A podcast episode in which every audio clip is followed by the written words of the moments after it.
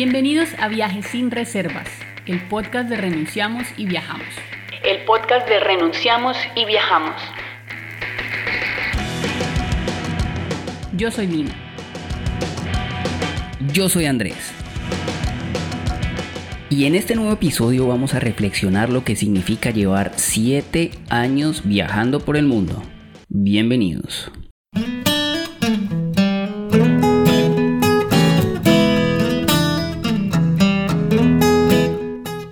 Feliz aniversario viajero Lina. Hoy estamos convocados a este nuevo episodio del podcast para reflexionar sobre lo que ha significado 7 años en la carretera. 7 años que pueden parecer muchos, sin embargo, nosotros estamos bastante convencidos que apenas pueden ser el comienzo de una aventura que pinta para ser muchísimo, muchísimo más larga.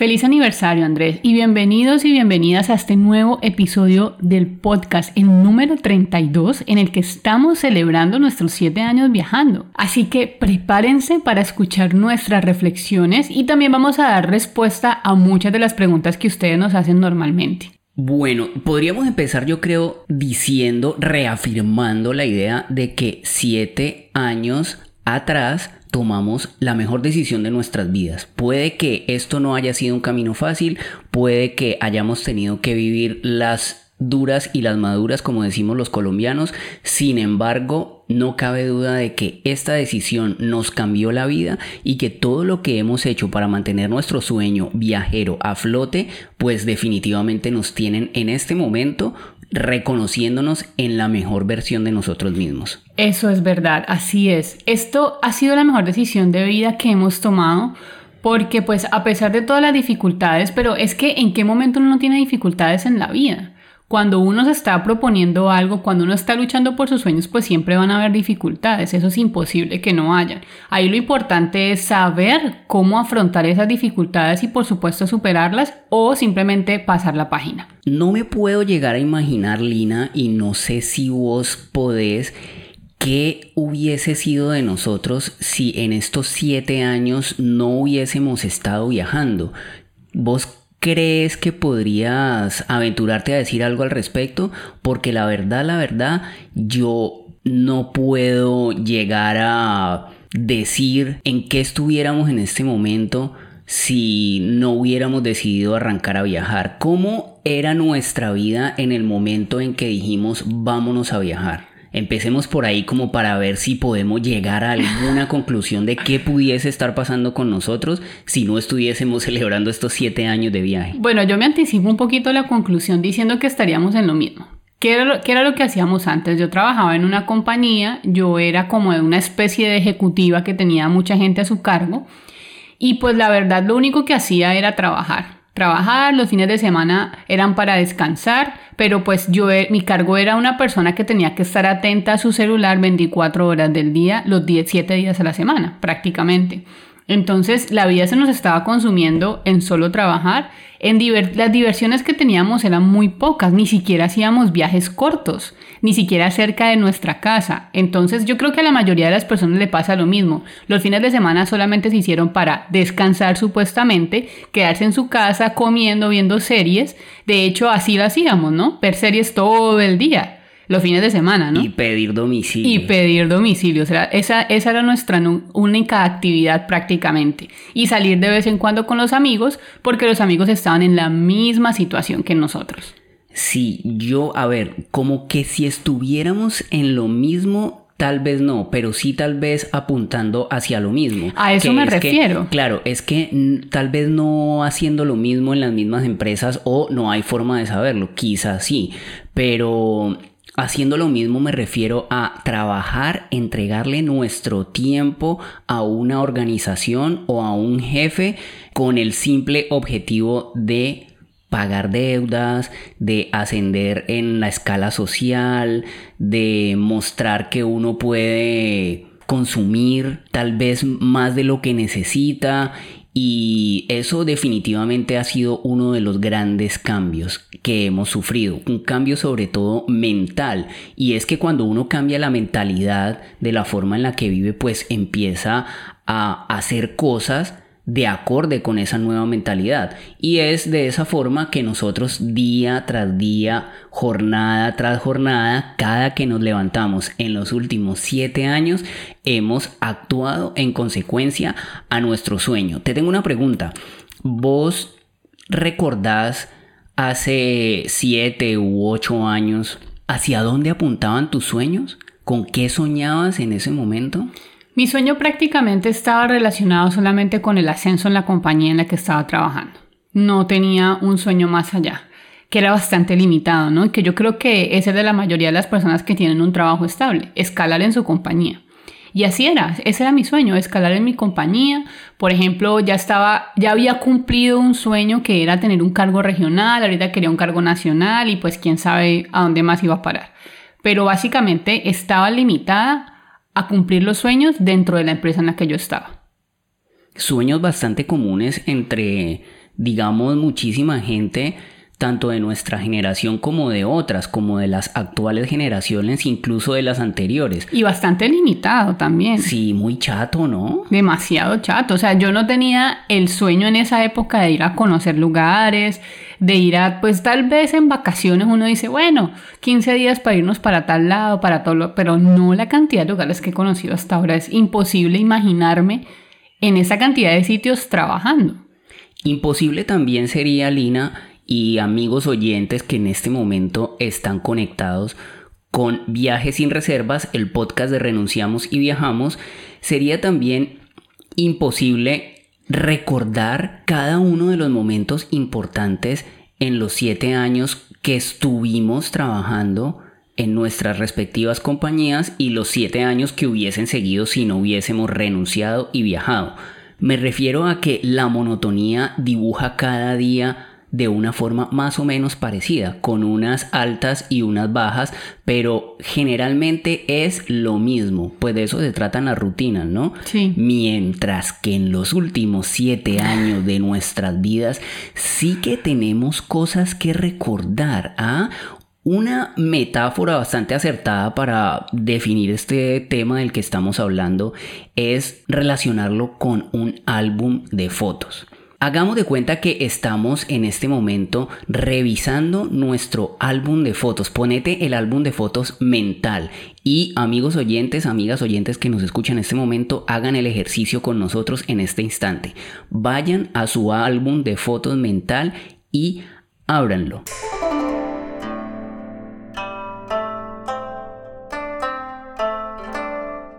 ¿Qué encuentran que hicieron en los últimos siete años de su vida?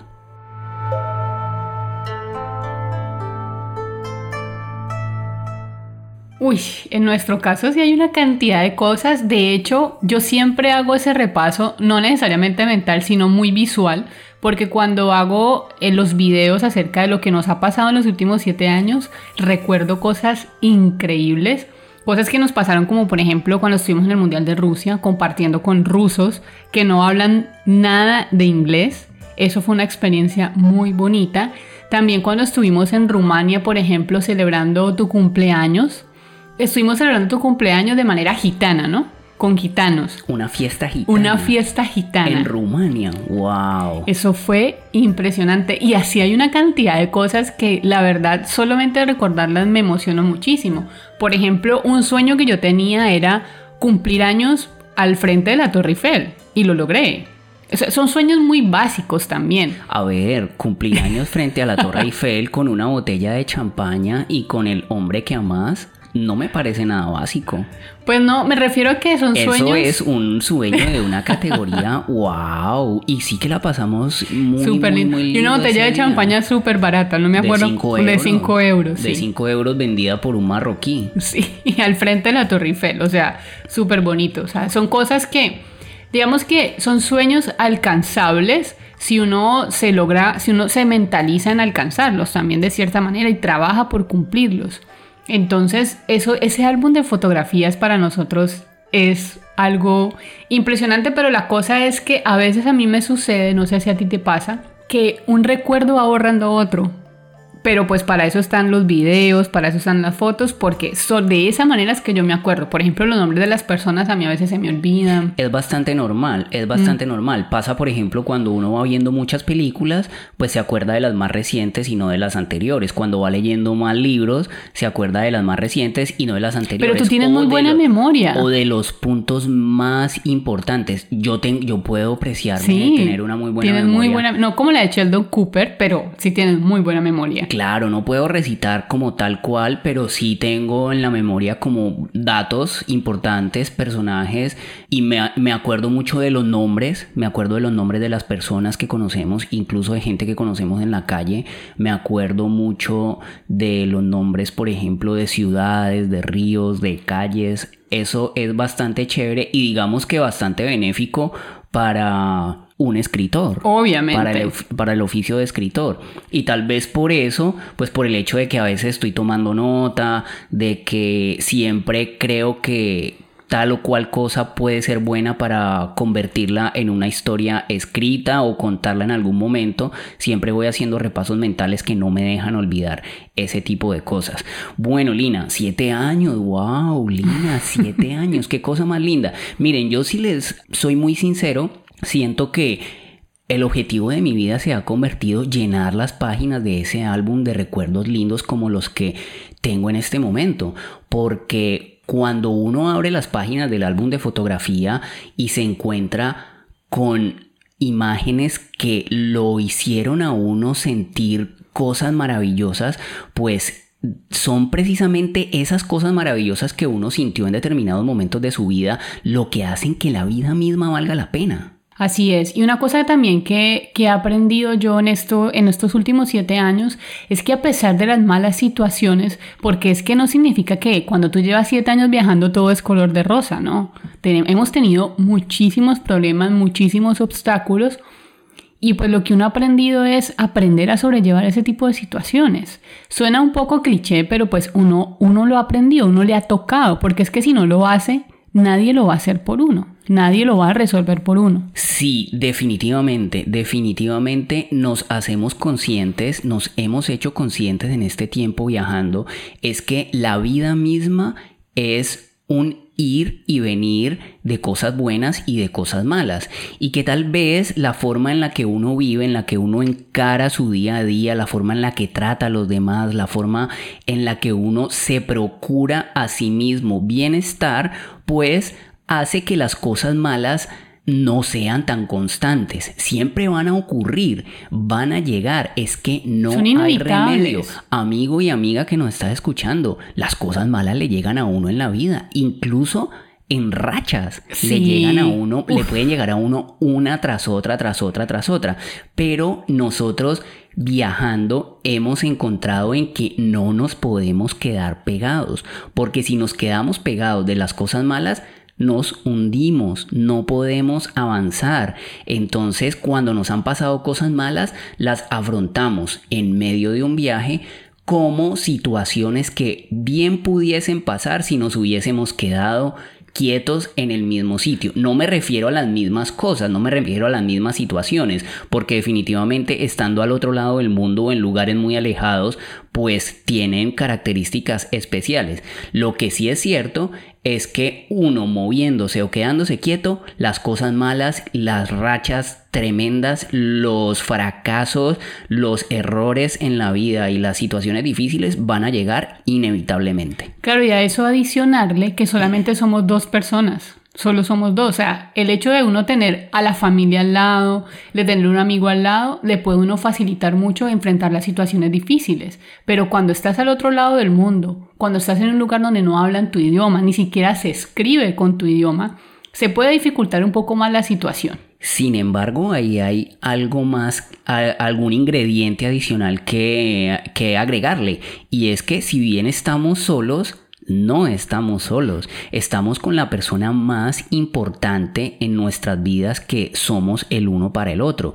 Y eso definitivamente es muy, muy importante. A ver, yo tengo que confesarles que yo me siento una persona muy segura de sí misma, que yo me siento una persona capaz de enfrentar básicamente lo que sea, pero si me pongo a hacer un repaso de todas las cosas buenas y malas que me han pasado en el camino, pues siento que mucha de esa fortaleza me la ha dado estar con Lina.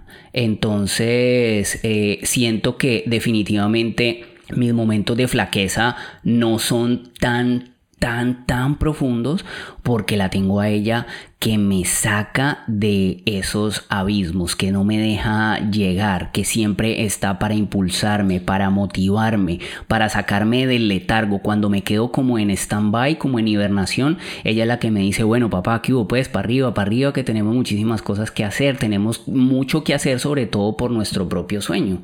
Y eso para mí es fundamental. O sea, tenemos muchísima suerte de habernos encontrado en el camino y de haber apuntado nuestra brújula hacia el mismo lugar. Eso es fantástico. Sí, definitivamente es así. Bueno, eso es en doble vía también. A mí me pasa mucho. Yo creo que a mí me pasa más frecuentemente que Andrés, que le toca, que él siempre es como más aliciente que yo.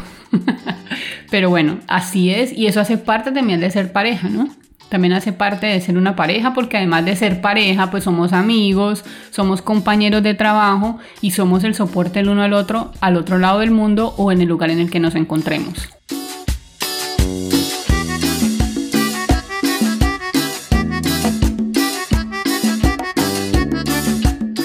¿Qué tal si empezamos a darle respuesta a toda esta cantidad de preguntas que van surgiendo normalmente, que con el paso de estos siete años las personas que nos han acompañado a través del otro lado de la pantalla y en este momento a través de los audífonos por este podcast, pues una de esas preguntas frecuentes es justamente el tema que vos acabas de mencionar y es el de viajar en pareja, el de convivir 24/7 durante los últimos 7 años. Cosa bastante, bastante grande si uno se pone a pensar.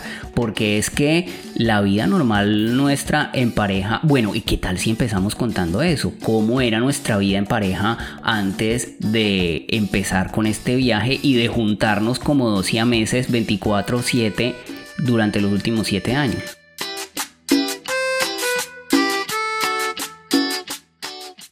Yo creo que era la típica vida en pareja de muchas personas. Cada uno tiene su trabajo y solamente cuando tiene tiempo después del trabajo es que se encuentran.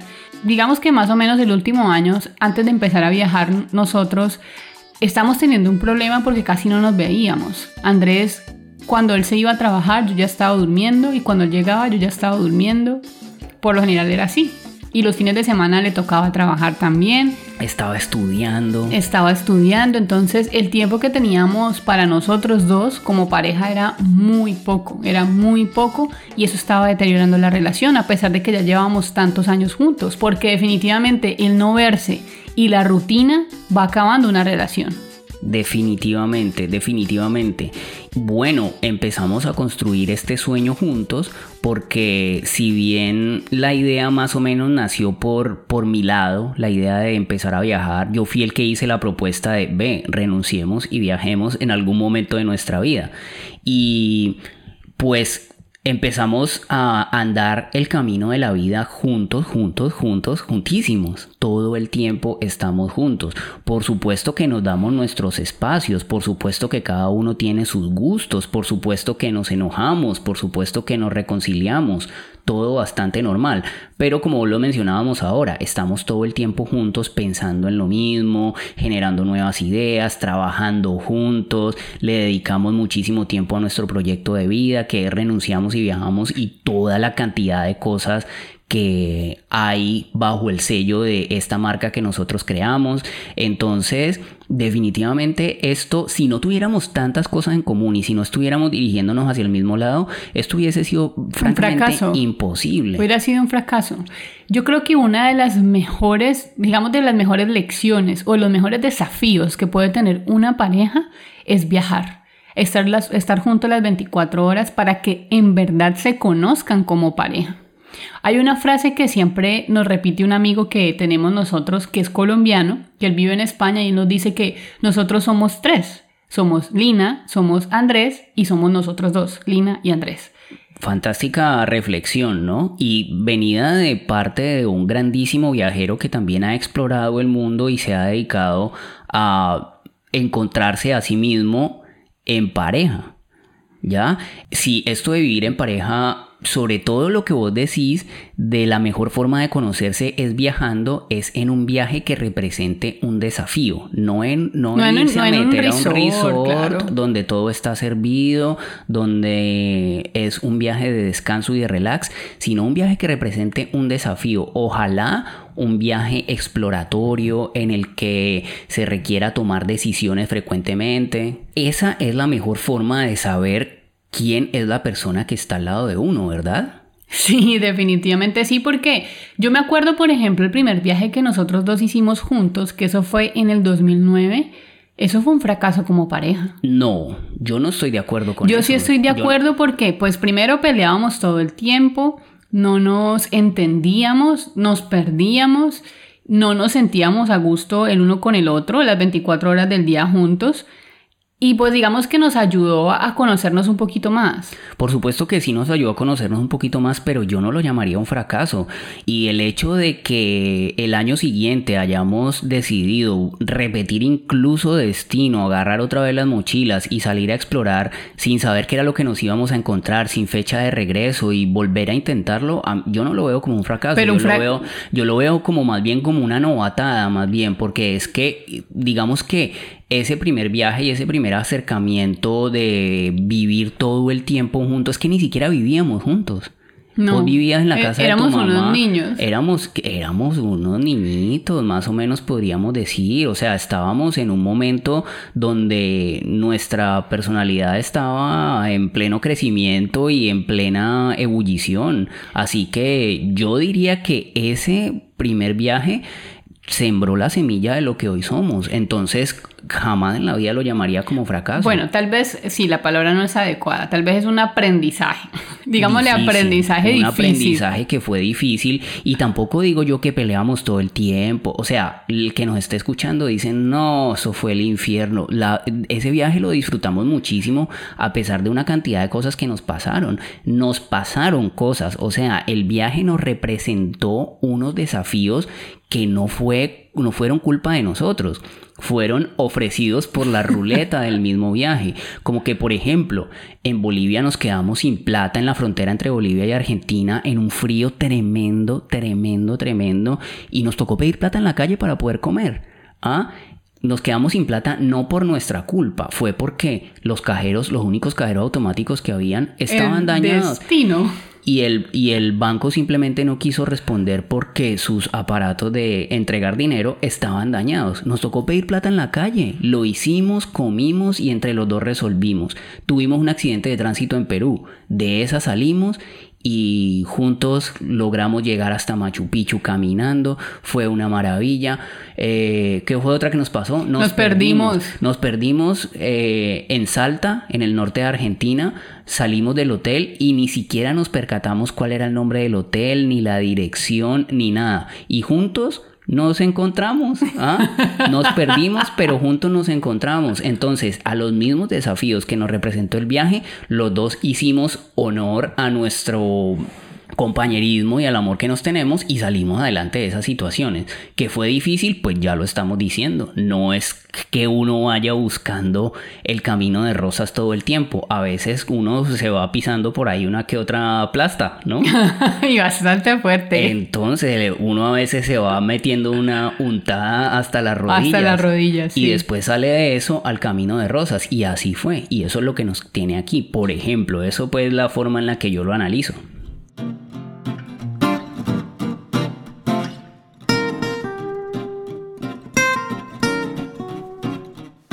Yo sí siempre tiendo a ser un poco más negativa, ¿no?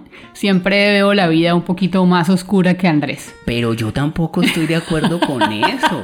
Yo tampoco estoy de acuerdo con eso porque es que mm, no, no, no, nada de eso. O sea, no hay justificación para decir eso. ¿Con qué argumentos decir eso? Yo no estoy de acuerdo. Yo siento que al contrario. Si alguien dice vamos y miremos y lo intentamos, sobre todo que es que ese negativismo del que hablas, yo no lo denominaría así. Yo creo que es más bien como una prevención digamos, pero como de ver la- las cosas siempre del color oscuro, mm, mm, por ningún motivo, por ningún motivo.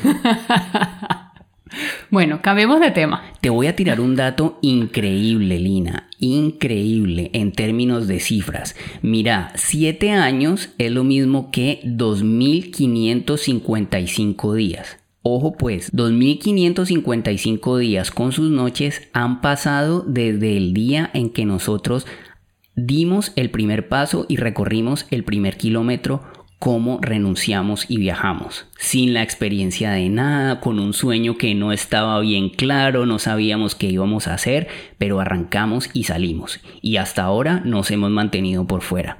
Teniendo en cuenta que cuando éramos trabajadores normales teníamos derecho a 15 días de vacaciones cada año, si hubiésemos dejado nuestro sueño viajero para cumplirlo solo durante esos 15 días de vacaciones cada año, eso nos hubiera tomado 170 años de las vacaciones normales de un trabajador. Wow. 170 Inimaginable.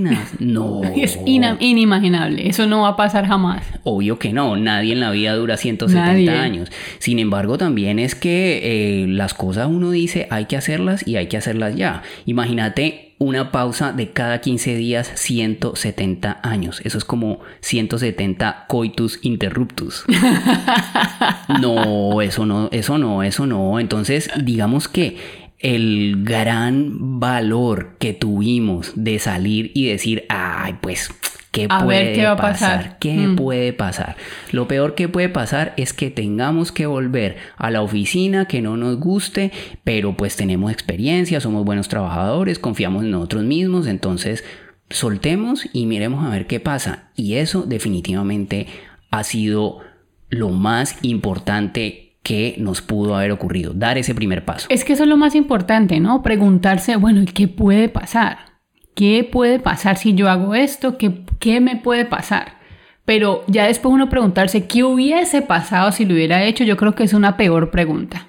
Entonces, pues desafiarse uno mismo y preguntarse qué puede pasar, pues es mejor que quedarse uno preguntándose qué hubiese pasado.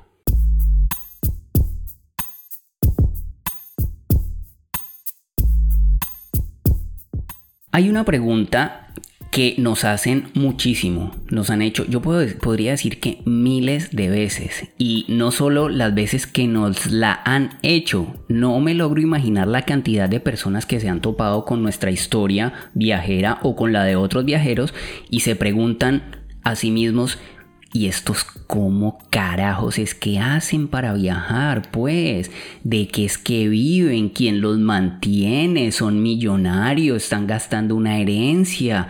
¿Cuál es el secreto? Pues que yo también quiero vivir así viajando. Entonces me logro imaginar que una de esas personas nos puede estar escuchando en este momento.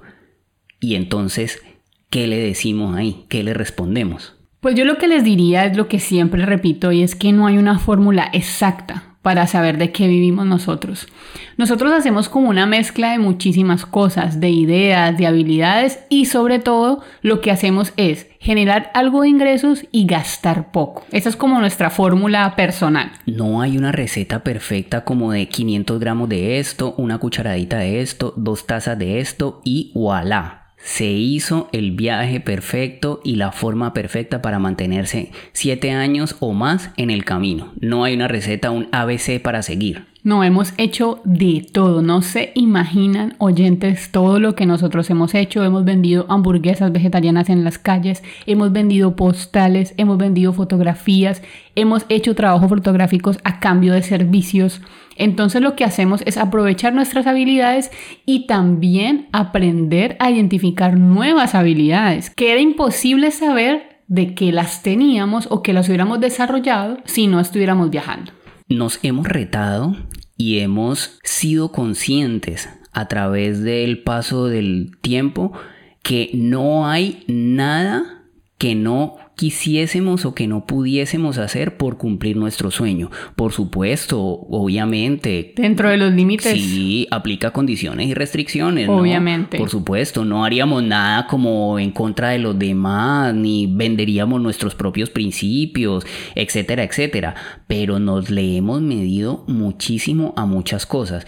Y una de las cosas que a mí me parece más importante, tal vez fundamental a la hora de hablar de nuestro viaje, es todo ese trabajo, esa cantidad incontable de horas de trabajo no remuneradas que nosotros hemos invertido para hacer crecer nuestro proyecto al que llamamos renunciamos y viajamos. Trabajamos muchísimo sin que nadie nos pague.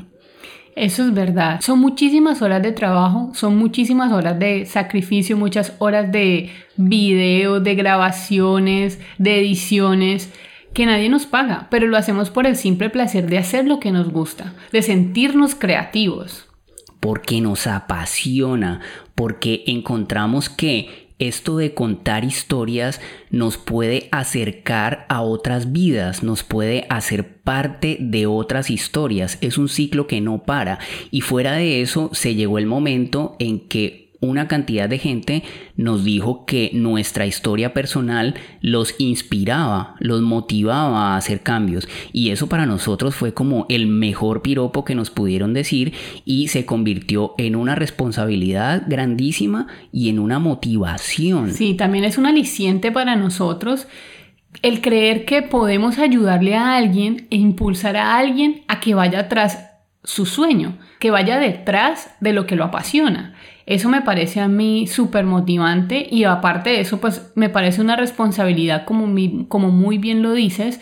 Y es una responsabilidad porque uno tiene que ser muy auténtico, porque es que hay muchas personas en ese medio en el que nosotros nos movemos que pintan pajaritos en el aire, que simplemente dicen, si, tú, si yo lo puedo hacer, tú lo puedes hacer, y la cosa no es así. La promesa más falsa que existe y la promesa más falsa que pueden escuchar es, si yo pude, tú puedes, y si no puedes, yo no sé, eso es culpa tuya. Yo te dije que yo pude, vos verás ya qué haces. Vaya cosa más malvada que hay detrás de semejante reflexión. Nosotros por eso es que no pretendemos idealizar nuestro viaje. Simplemente si podemos ayudar a alguien, si motivamos a alguien haciendo lo que a nosotros nos gusta y no por el objetivo de caerle bien a nadie, pues genial chéverísimo, nos encanta lo que hacemos, nos apasiona, quisiésemos vivir de ello, pero por el momento estamos felices haciendo intentos de esto y de lo otro. De eso siempre estamos nosotros hechos, de muchos intentos, y a eso también los queremos invitar a ustedes, queridos oyentes y queridas oyentes, es a que lo intenten. Nosotros no nos cansamos nunca de intentar las cosas. Lo hacemos hasta que lo logramos o hasta que definitivamente se cierra la puerta, pero lo intentamos.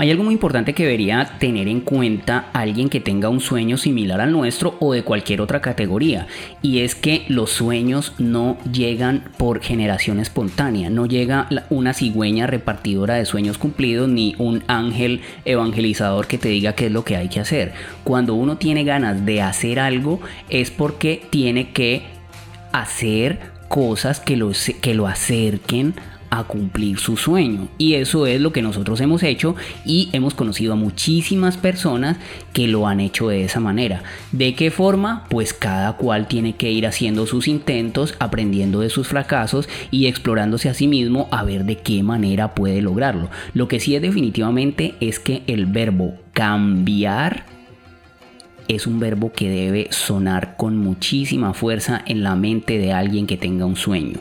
Alguien tiene un sueño, quiere llegar a algo, pero no se puede quedar haciendo las mismas cosas si quiere obtener diferentes resultados. Entonces, cambiemos aquello que no nos permite llegar hasta donde queremos y empecemos a dirigir nuestros pasos hacia el lugar que apunta nuestro sueño. Eso definitivamente es fundamental. Y hemos conocido gente en el camino que ha hecho pero de todo. El camino, el mundo es una fuente proveedora de cosas que hacer, de actividades que realizar, si tu sueño es viajar o lo que sea, siempre uno va a encontrar la forma de lograrlo, independientemente de cuáles sean sus privilegios, sus carencias, su entorno en el que se desarrollaron, pero apuntar la dirección de la brújula hacia donde indican los sueños siempre va a ser una buena decisión. Depende de cada uno la actitud que tome frente a esos cambios. si uno no cambia, definitivamente las cosas van a seguir igual. Entonces aquí la invitación es, a que cambien esas cosas que no lo hacen felices, a que cambien esas cosas que se vuelven un obstáculo para sus sueños. Piensen bien qué es lo que ustedes quieren lograr, cuál es su sueño y trabajen para poderlo cumplir. ¿Hubo algún momento en el que quisimos tirar la toalla durante estos siete años? ¿Hubo en algún momento en el que dijimos mm, renunciamos a renunciamos y viajamos? A pesar de los momentos tan difíciles que hemos atravesado como robos, como cierre de fronteras, cierre de sueños, una pandemia, al una otro pandemia al otro lado del mundo, al menos yo nunca he pensado en renunciar a renunciamos y viajamos. Yo tampoco. no lo he hecho. No lo he hecho porque este es mi sueño, este es mi proyecto de vida y esto es lo que yo quiero hacer y de esto algún día estoy completamente segura quiero vivir. Sí, y bueno, estamos viviendo de ello que en diferentes condiciones que son muy variables. Esto no hay nada estable en la vida que hemos llevado durante los últimos siete años, pero esa inestabilidad es como una montaña rusa bastante emocionante. Entretenida, muy entretenida. eso sí, eso sí que sí, ah, entretenidísima y nos hace sentir muy vivos. Pero pues sí hemos tenido que enfrentar eh, dolores profundos, hemos tenido que enfrentar pérdidas y sobre todo las renuncias que hemos tenido que hacer, porque renunciamos y viajamos pues si bien se refiere a que renunciamos a nuestros empleos, a que le pasamos la carta un día al jefe y le dijimos, amigo, hasta aquí llegamos, nos vamos a recorrer el mundo, pues también hemos renunciado a cosas que son bastante importantes y significativas en nuestra vida y eso pesa también. Claro, desde, desde cosas muy básicas como renunciar a la cama, renunciar al baño, renunciar a tener cosas siempre a cosas mucho más complejas como el renunciar a, ver a la mamá todos los días, a ver al papá todos los días, a ver al abuelo, a saludar a la abuelita, a la comida de hablar uno, tu propio idioma, hablar tu propio idioma, a entender el idioma que estás viendo en la calle. Claro, pero las está diciendo como cosas más complejas, se hacen complejas ahora que no las tenemos, pero eso es lo más cotidiano del mundo y uno las empieza a valorar cuando las siente tan lejos, cuando ya se convierten es en una ausencia. Y eso pues definitivamente también nos hace reflexionar sobre el equilibrio entre lo que deseamos y lo que tenemos que soltar para lograrlo. Eso hace parte, ¿no? Eso hace parte. Lo que hablábamos es los desapegos.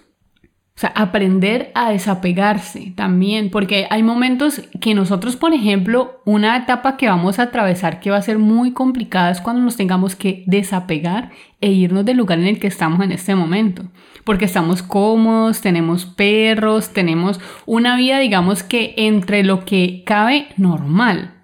Dentro un lugar una al que rutina, llamar hogar. Exactamente. El desapegarnos a este lugar Va a ser bastante difícil, pero va a ser también entretenido cuando cambiemos de lugar. A mí algo que me apasiona de lo que hacemos de viajar es esos cambios que tenemos cada vez que cambiamos de lugar, esos desafíos que enfrentamos cuando algo tan simple como cambiar en un banco el dinero, comprar la comida, comprar el tiquete del transporte, el ubicarse también, que es algo súper simple, que se vuelve un desafío en muchos lugares, como por ejemplo estar parada frente al mapa de la estación de metro de Moscú. Ha sido uno de tus grandes aprendizajes el hecho de ubicarte bastante bien y de aprender a leer los mapas. Yo les confieso aquí en este momento que yo siempre voy para donde Lina me diga. Y si no estoy yo, él se pierde. Te pasó en Ho Chi Minh. En Ho Chi Minh estuviste solo un rato porque yo me tuve un problema con el pie que me, me caí y, ya no podía mover mucho el pie y te fuiste y, te perdiste. Y la policía de infancia tuvo que llevarte, tuvo que llevarme a tus brazos. como adulta responsable. Pues no, tampoco. Tampoco. Pero pues. obviamente, se te, obviamente sí te facilita un poco tu movilidad en el mundo. Lo que pasa es que no he ejercitado tanto el el hecho de tener que estar yo escudriñando los mapas y de decidir hacia dónde vamos porque es que les tengo que decir que Lina se para frente a un mapa o, frente al diagrama este de las estaciones de tren y definitivamente casi siempre podía decir en un porcentaje altísimo acierta hacia dónde tenemos que ir, qué medios de transporte tenemos que coger. Entonces, pues yo me dejo llevar, yo me dejo llevar. Y no es que yo ande por ahí que me pierda y quede dando vueltas a la manzana y llorando, pero pero pues sí me, facilita muchísimo la vida eh, eh, ese tipo, pues andar con vos. A mí esa habilidad me encanta, a pesar de yo no entender el idioma, a mí me encanta, me encanta cuando pasa, me encanta ver ese mapa gigante de las rutas de, por ejemplo, aquí en Bangkok, cuando hemos estado en Bangkok, aquí en Tailandia, tratar de uno ubicarse en el train, en el, en el ¿cómo se llama? El Sky, Sky Train, o ubicarse en el en el metro. Entonces, a mí me encanta, me parece súper entretenido y me parece un desafío a mi mente y me gusta muchísimo cuando estoy en Delhi, cuando estoy en Moscú, cuando estoy en Bangkok, que uno no entiende nada, nada, un carajo del idioma. Me encanta. Hemos aprendido también mucho a leer a la gente y a partir de ahí a confiar en nuestros instintos. Ha sido uno de los grandes aprendizajes que nos hemos llevado durante estos siete años. Hemos aprendido a confiar en la gente, hemos aprendido a saber en qué momento alejarnos, hemos aprendido a dejar fluir las relaciones con otras personas y de saber quiénes son las personas indicadas que le pueden aportar algo a nuestras vidas y todo lo contrario, quiénes son las personas de las que debemos alejarnos si queremos seguir andando por un camino, digamos. Claro. Y sabernos alejar también es importante. Eso también me parece muy lindo porque aprender a confiar en los demás es muy importante también para tu sueño. Aunque uno también tiene, quien tiene que saber en quién confiar. Porque muchas veces a las personas que tú le estás contando tu sueño, pueden que te ayude o puedan que se vuelvan un obstáculo diciéndote que no lo puedes lograr.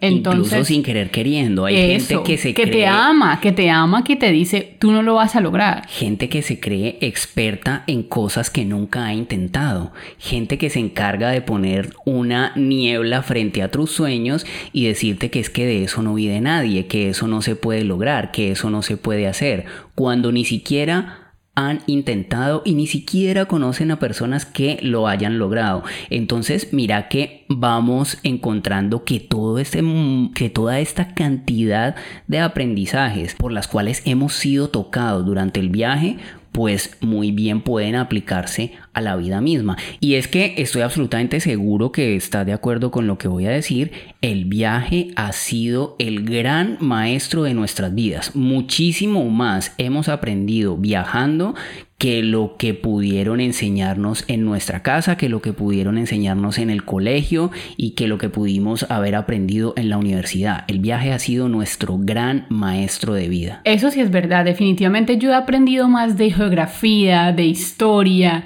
de muchísimas cosas, de gastronomía, de cultura, viajando que lo que yo aprendí en el colegio. Arquitectura, arte, sociología, arqueología, economía, un montón de cosas. Demasiadas que cosas en esta vida hubiésemos aprendido de no haber salido de las cuatro paredes de la oficina. Pero para mí el aprendizaje más importante que yo he tenido viajando es el conocerme a mí misma, el descubrirme en nuevos lugares, en nuevas etapas, porque es que uno solamente se conoce en un solo lugar, uno no sabe de qué es capaz cuando sale de esa burbuja en la que uno creció, cuando sale de ese lugar en el que siempre estuviste, uno aprende muchísimo de uno mismo, uno hace su viaje interior, ¿no? Aprende a descubrir nuevas habilidades.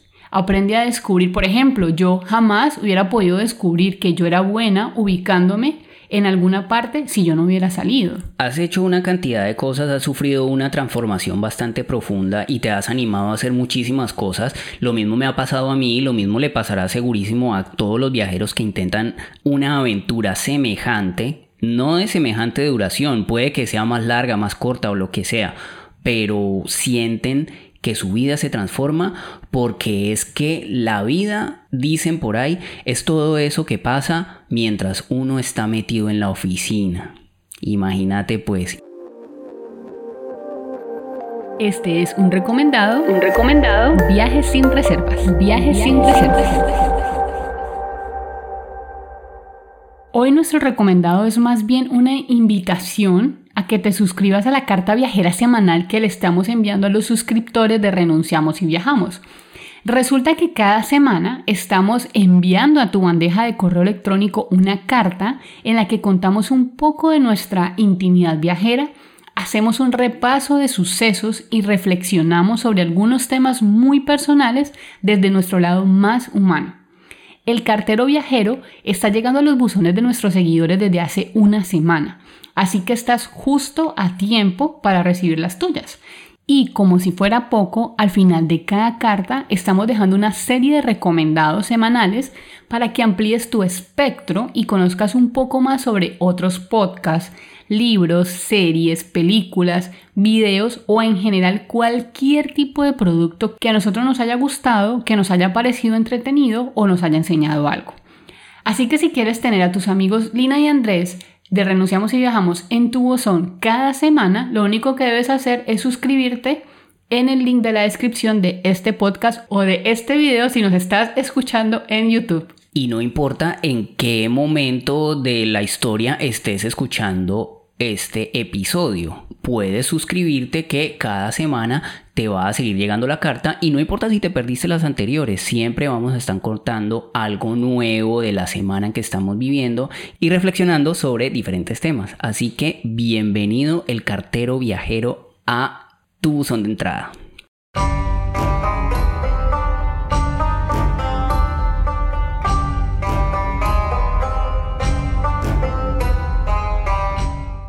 Otra de las grandes ganancias que hemos recibido estos siete años de viaje es la capacidad de adaptarnos a diferentes situaciones. Uy, sí, eso sí que definitivamente ha cambiado nuestras vidas. ¿Sabes por qué? Porque yo creo que cuando uno se hace adaptable a diferentes entornos o a diferentes momentos o a lo que sea, tal vez es que nos adaptamos como un camaleón que se puede... Nos moldeamos. nos moldeamos a las situaciones. Pues eso es una habilidad que lo puede beneficiar a uno. Incluso cuando pare de viajar, si en algún momento nosotros queremos dedicarnos a otra cosa, pues la adaptabilidad y el hecho de haber desarrollado esta habilidad de salir adelante sin importar cuál sea la influencia del entorno, pues eso, eso marca la vida, ¿no? Eso es maravilloso también porque te hace un poco la vida más ligera. Porque al adaptarte a las situaciones, adaptarte a los lugares, hace que tu, que tu vida cambie, que tu vida se mueva al ritmo del lugar en el que estás. Entonces, si estamos en el campo, en un lugar alejado, súper bien lo disfrutamos. Que si estamos en el caos de la gran ciudad, pues también maravilloso. Nos movemos y hacemos parte del ritmo vertiginoso. Si tenemos dinero en el bolsillo, pues maravilloso. Y si no, pues tampoco sufrimos y nos ponemos manos a la obra a conseguir el dinero. Eso sí que es importante aprendizaje que hemos tenido, ¿no? Puede que suene un cliché, pero nosotros no necesitamos mucho dinero para ser felices. De eso nos hemos dado cuenta. Las vueltas del viaje nos han llevado a vivir como millonarios, con comodidades exageradas y también en lugares muy humildes y muy incómodos, hay que decirlo. Y a todo eso nos hemos adaptado. A todo le buscamos el lado positivo, porque es que definitivamente uno lo que tiene que hacer, ahora que hablábamos del desapego, pues también desapegarse de los problemas. Y cuando una situación es tan mala que se hace ya insostenible, pues hacemos como cambiando un canal. Le damos la vuelta y seguimos con la próxima historia.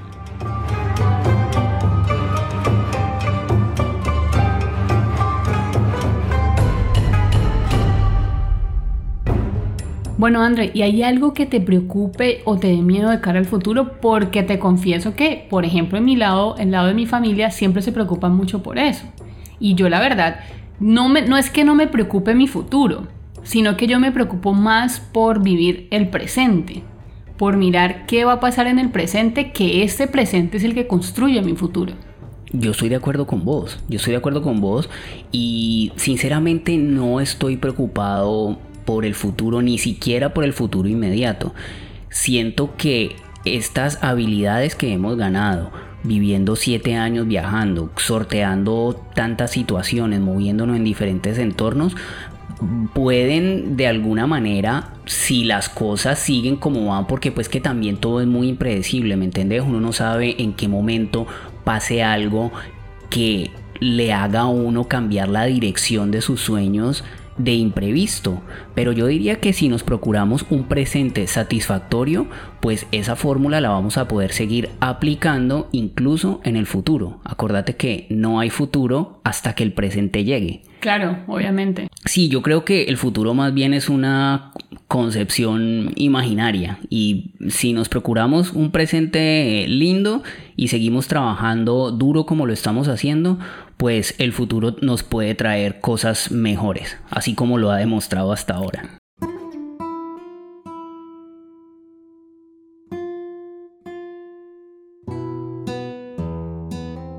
Me gustaría hacerte preguntas rápidas que estén relacionadas con los siete años que estamos viajando. Dale, A ver, yo ¿vale? también tengo algunas pues. Listo, no, pero preguntas rápidas. Un lugar, Uf, la más dura de todas, ¿ah? rápido. Ah, Koh Chang, Tailandia. Un sabor, Un sabor, el del curry indio. un sonido, Un sonido, el de los parlantes en Backen Open Air. un color, Un color, el azul de Chefchaouen en Marruecos. bueno, lindo. A ver, las preguntas que te tengo a vos. Un pueblito. Un pueblito. Ya sé, Gureme entraría como un pueblito. Sí. Capadocia. Sí. Hermoso, precioso, maravilloso. Una persona increíble. Una persona increíble fue Bidi, que conocimos en Delhi. Él es como, él es como un gurú en el yoga, un maestro de yoga. A mí me pareció una persona increíble. ¿Por qué? Por toda la energía que transmite, a pesar de que cuando está manejando se vuelve un demonio, porque es así, se vuelve un demonio, yo creo que a todos los indios les pasa, se vuelve un demonio y pita como loco. Él es una persona muy calmada y que te transmite una energía muy bonita y aparte de eso también es un viajero, un viajero del mundo que ha, que ha hecho dedo por el mundo y te transmite un conocimiento importante sobre su cultura. Un lugar donde vivirías. Para siempre. Estambul. Te quedarías para siempre en Estambul. No, Madrid mejor. En Madrid sí me quedaría. En Madrid me quedaría, me parece una, una ciudad muy linda y aparte de eso que me facilita mucho el idioma. Un lugar romántico. Mm, tengo varios. Por ejemplo, Tikal es un lugar súper romántico, pero uno que me, me dejó matada, que me pareció muy, muy, muy, romántico, más que el lugar fue como el momento que nosotros vivimos en Pamukkale. En ese atardecer de ensueño que nos tocó vivir, eso me pareció súper, súper romántico. Wow, eso significó mucho, ¿no? Sí, bastante. Fueron unas Incluso sensaciones muy intensas. ese fue uno de los días que incluso nosotros lloramos de emoción de ver ese lugar tan precioso con esos sonidos, como esa mezcla tan poética en un solo lugar. Eso para mí fue súper romántico y muy fascinante poderlo compartir contigo. Y un lugar increíble donde hayas tenido sexo. Mm, yo creo que Tikal. Claro, sí, yo creo que Tikal. No, ya sé dónde. Eso fue el desierto del Sahara. El desierto del Sahara. ¿En dónde? Ah, no fue el desierto. ¿Fue no. conmigo? Porque. Porque no, conmigo no fue. el desierto este, el desierto en India. ¿Cómo se llama el desierto El en desierto India? del Tar. El desierto del Tar. ¿Vieron lo de la memoria? El desierto del Tar. ¿Y, cómo fue? Contaba No, más o ¿cómo voy a contar Conta- eso? Ah, bajo por, qué la- fue, por qué es tan especial, pues. Bueno, o sea, los no los dos, detalles. No los detalles, obvio no. Los dos, los dos son súper especiales porque fueron bajo las estrellas, fue súper romántico, los dos solitos. Por ejemplo, en el desierto, pues estamos los dos solos, en un, como en una cama al aire libre, súper alejados de todo el mundo, por supuesto. En Es- unas dunas. en las dunas de arena, o sea, súper bonito. Y si te tuvieras que alimentar desde aquí hasta el resto de tu vida con la misma comida, ¿cuál escogerías de todas las que has probado en el mundo? Yo creo que la tailandesa. ¿Comerías comida thai para siempre? Sí, pues tal vez porque yo llevo un año, Más, una- ca- un año y medio comiendo solo comida thai, ya me he acostumbrado al paladar.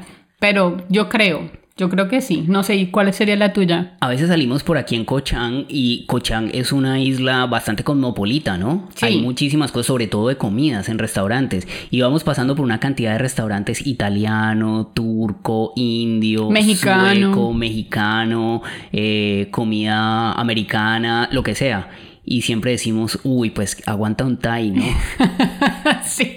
La comida Thai de sabor casero es de verdad fascinante. Sí, pero falta que probemos más comida, ¿no? A ver qué tal nos va. La pregunta mía iba como a un plato, pero bueno, si a mí me tocaría escoger una gastronomía para comer ¿La siempre. mexicana? La, la, sí, no, yo comería, yo creo que yo comería comida india para siempre. Esa es mi, mi comida favorita. Son unos duros cocinando y unos expertos en cocinar sin carne. Entonces comería comida india para siempre.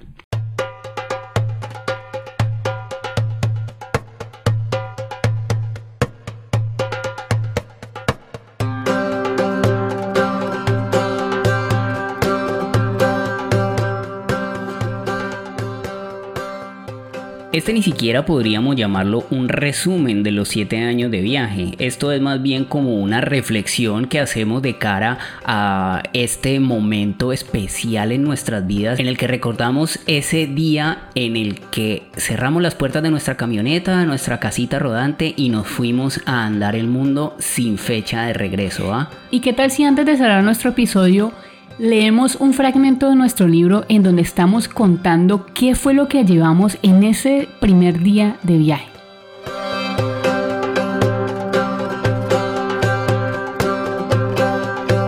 La noche del 5 de agosto del 2014 nos vamos a dormir después de haber empacado en la Heavy las que van a ser nuestras únicas pertenencias por quién sabe cuánto tiempo.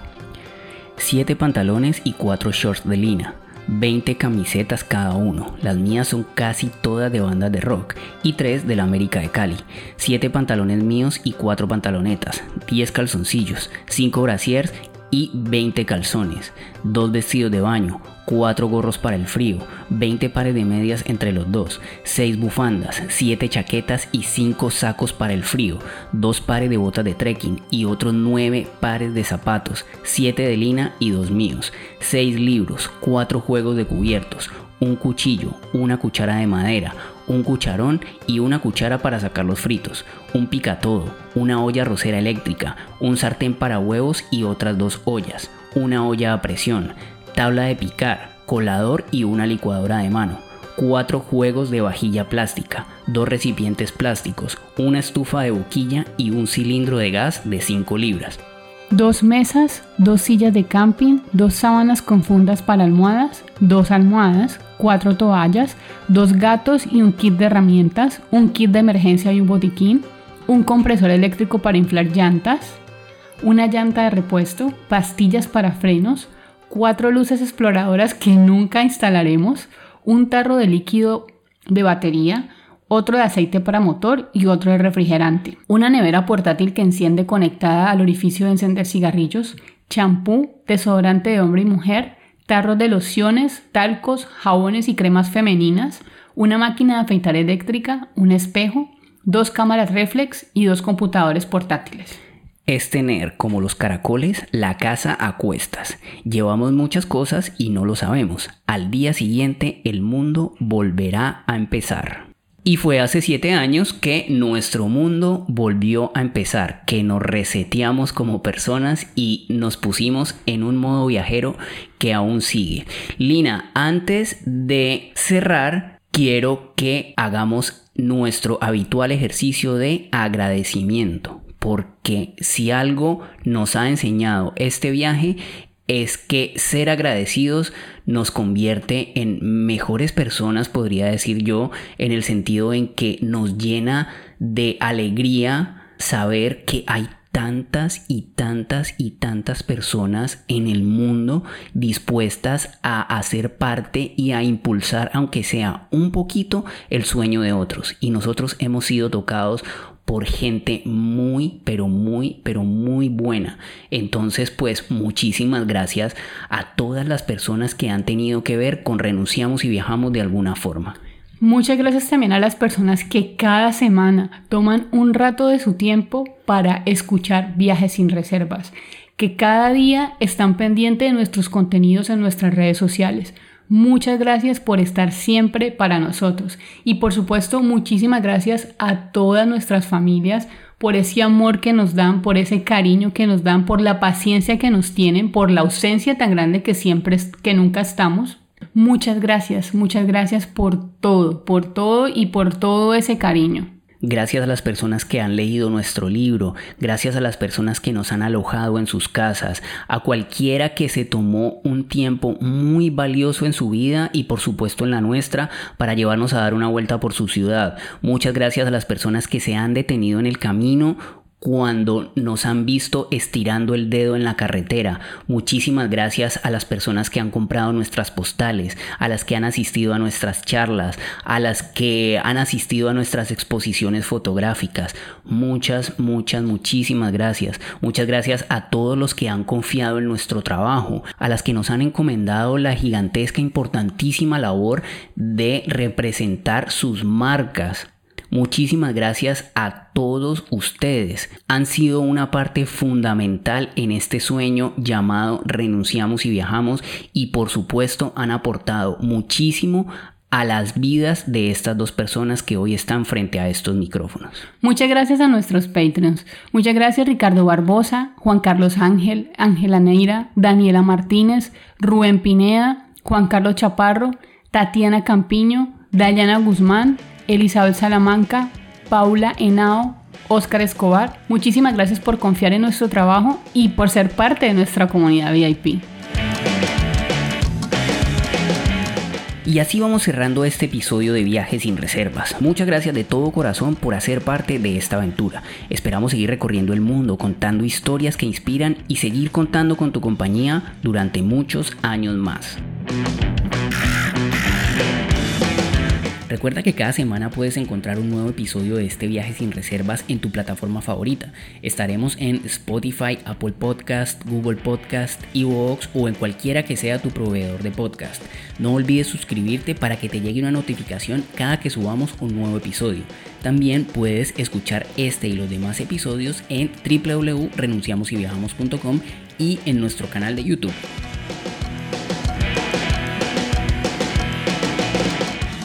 También te esperamos en Facebook, Twitter, TikTok, Telegram y YouTube. Deja un comentario, cuéntanos un tema que quisieras escuchar en los siguientes programas o deja un mensaje que por allí siempre respondemos. Nos encuentras como Renunciamos y Viajamos en todas las redes sociales. La música original de este podcast es de nuestros grandes amigos del psicópata Billy. Muchas gracias por acompañarnos en este viaje sin reservas y recuerda, la vida es hoy mismo, así que... No dejes para mañana lo que puedes viajar hoy. Chao.